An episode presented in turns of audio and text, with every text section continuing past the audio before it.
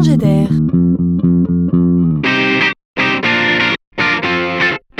C'est la chronique de Laurent Collen. Il nous est tous déjà arrivé au moins une fois d'avoir le sentiment de perdre la mémoire. Ne pas se souvenir du nom de la personne qu'on a croisée la veille, du titre du livre de 800 pages qu'on a lu ces derniers mois, ou même de son code de carte bleue. Certains laissent couler, se disant que ça reviendra bien un jour, mais d'autres s'inquiètent. Alors c'est grave, docteur?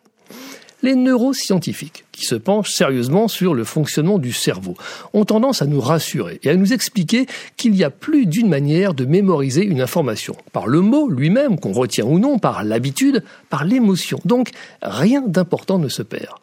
Mais surtout, ces spécialistes s'accordent pour nous donner le meilleur des conseils capables d'améliorer concrètement notre mémoire. Il convient non seulement de dormir suffisamment, mais aussi de s'accorder des moments pour rêvasser.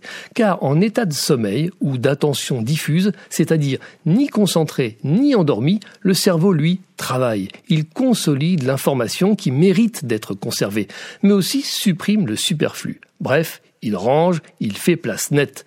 Et les neuroscientifiques sont nombreux à dénoncer à ce titre l'excès de téléphones portables qui nous hyper sollicitent. Car le cerveau a besoin de temps pour lui, et ce besoin est plus prégnant encore chez les jeunes enfants. Pour conclure, retenez que rêvasser, c'est travailler.